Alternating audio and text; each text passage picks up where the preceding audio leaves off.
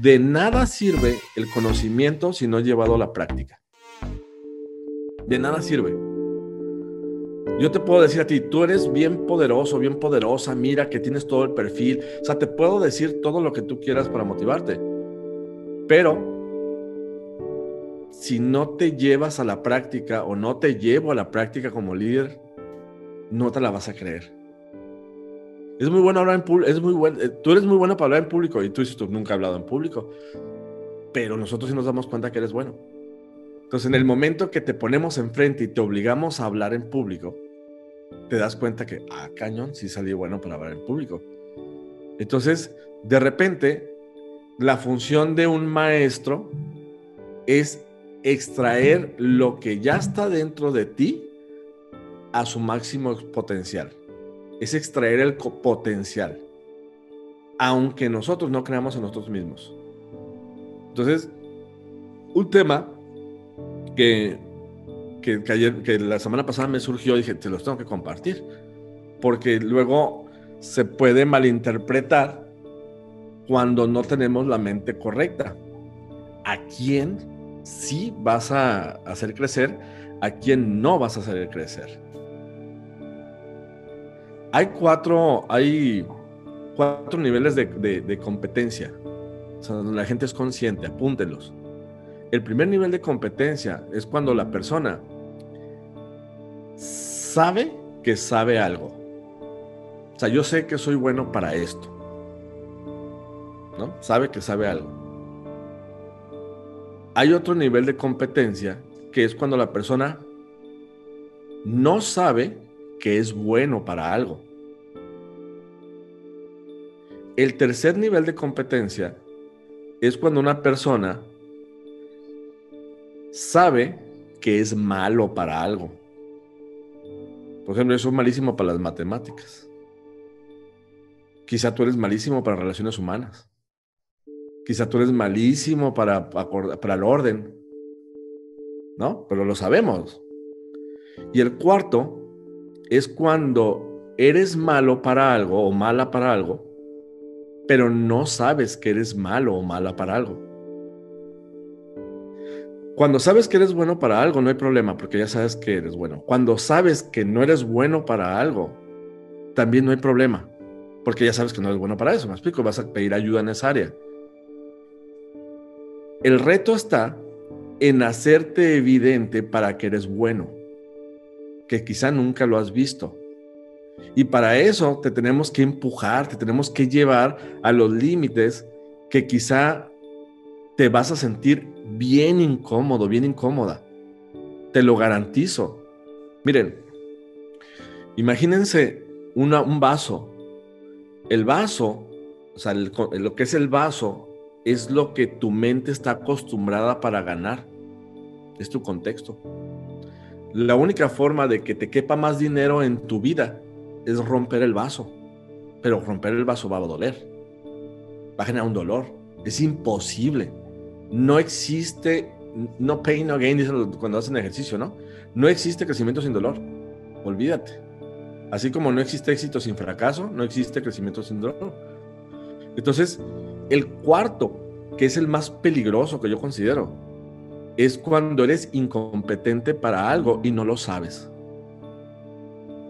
Yo me acuerdo cuando estaba en la, escuela de medicina, cuando estaba haciendo mis, pasantías ya en internado me dice un maestro, un maestro médico me dice, no hay peor cosa que un idiota con iniciativa. Ponte trucha. Me lo dijo con otras palabras. ¿Por qué? Porque matan gente aquí. Aquí matan gente en medicina. Entonces, no hagas nada que no sepas. Tú no puedes reconocer en otras personas lo que tú no tienes, así como tú puedes reconocer en otras personas lo que tú tienes.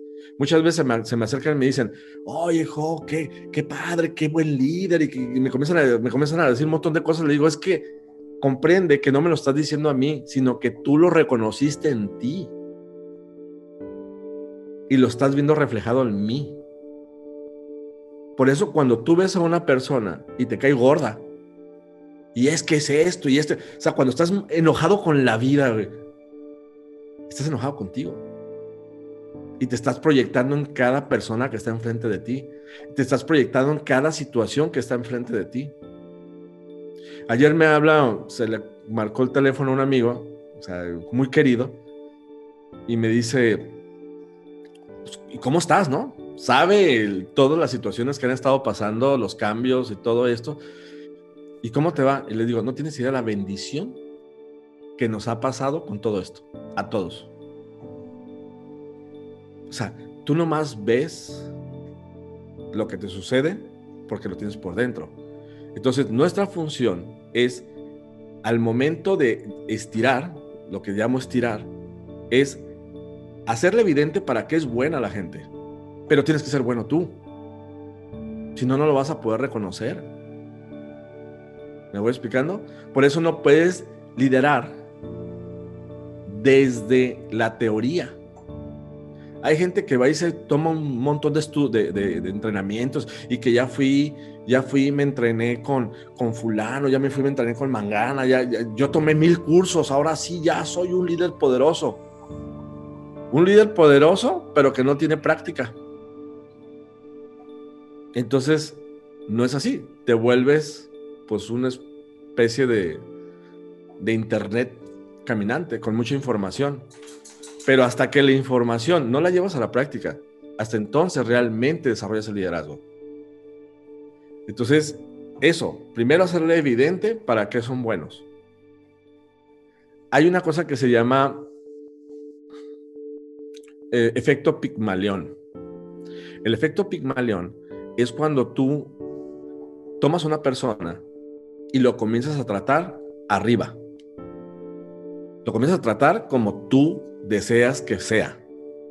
Quizá la persona esté aquí, pero como tú siempre lo has tratado acá arriba, la persona, aunque no le digas nada, por naturaleza, va a querer cumplir las expectativas de cómo lo estás tratando tú. Ese es el efecto Pigmalión. Cuando tú lo tratas arriba, pero si tú ves a tu socio, no hace nada, quién sabe qué, y, estás hablando pestes de tu, lo estás construyendo con el efecto Pigmalión y luego no te quejes porque no crece. El poder de las palabras. Entonces es construye la relación con tus socios. Construye, construye, construye. Y lo construyes con tus palabras, con tus acciones, por supuesto. La otra es cuando tienes una persona enfrente de ti que la persona es re mala palmo, una cosa es que tú veas que es bueno y lo, subes, pero también tienes que darte cuenta que te vas a encontrar personas que son malas, o sea, que son malas para algo. Es que yo quiero ser jugador de, de básquetbol profesional, Y mides como unos 50 y luego pesas como 100 kilos. O sea, está bien. Incluso John Maxwell te dice, mira, si te gusta mucho el básquetbol, pero tus habilidades no te dan, úsalo como hobby, güey. Si, te si no te gusta quizá mucho algo, pero son tus grandes habilidades, dedícate a eso. Porque ahí es donde le vas a aportar valor a la gente. ¿Cómo se trata una situación de una persona que nomás no pela un chango en algadas? O sea, ¿cómo lo manejas? ¿Cómo manejas una situación complicada en una organización? Porque el estiramiento no es nada más motivación, eh, échale manito, échale. Porque dice Jim Rohn, si tú, si tú motivas a un líder, vas a tener un líder motivado. Pero si tú motivas a, un, un, tarado, vas a tener un tarado motivado, pues. ¿Me voy explicando? Eso lo dice Jim Rohn. Son filosofías de pensar. Entonces, cuando tú tienes una persona que nomás no, tienes que tener conversaciones muy directas. Les voy a dar un tip. Apúntenlo. Hay dos joyas que tiene el ser humano que son más valiosas que los diamantes, que el oro, que la plata y que todo. Son dos joyas. Si tú te podría decir que gran parte de mi éxito con las relaciones de las personas y he podido hacer lo poco o lo mucho que he podido lograr hacer, es porque nunca me olvido de esas dos cosas. Bueno, tres. Las personas me importan. Las personas me importan. Porque si no te importan las personas, a las personas no les importan lo que tú traigas para ellos. Primero. Segundo, siempre hablar con sinceridad. Siempre hablar con sinceridad. A ver, no hay peor cosa que un adulador. A ver, el adulador, para el que no sabe qué es, es cuando te comienzan a decir, no, es que Daniel, tú eres bien buena onda, me caes muy bien, eres bien fregón y que, o sea, ¿cómo te explico que una cosa es que te salga del corazón, otra cosa es que estás adulando a la gente para quedar bien? Los aduladores apestan. Nos damos cuenta así cuando hay un adulador. Entonces, si no te sale del corazón algo sincero, mejor no lo digas. Sinceridad y amabilidad. Te pregunto a ti, ¿te gusta que las personas te digan la neta? ¿O te gusta que te mientan? ¿A quién le gusta que le digan la neta? Si te preguntas, oye, dime, dime por favor, a todos nos gusta que le digan la verdad. Pero que nos lo digan bonito, ¿no? O sea, dime la neta, pero dime lo bonito, porque si me lo dices feo me enojo. Porque se me despierta esa parte arcaica de mi cerebro y me sale el ego y me quiero enojar y te tiro de madrazos y lo que tú quieras, ¿no? Por eso a la gente hay que decirle sincera, sincero y bonito. Amabilidad y sinceridad. ¿Cuándo se lo tienes que decir? A solas. Jamás en público. Jamás. Es una falta de respeto tú te dices, vente para acá, vamos a platicar tú y yo, necesito decirte algunas cosas. Te quiero pedir permiso para decirte unas cosas que quizá no te van a gustar mucho, pero te van a hacer crecer.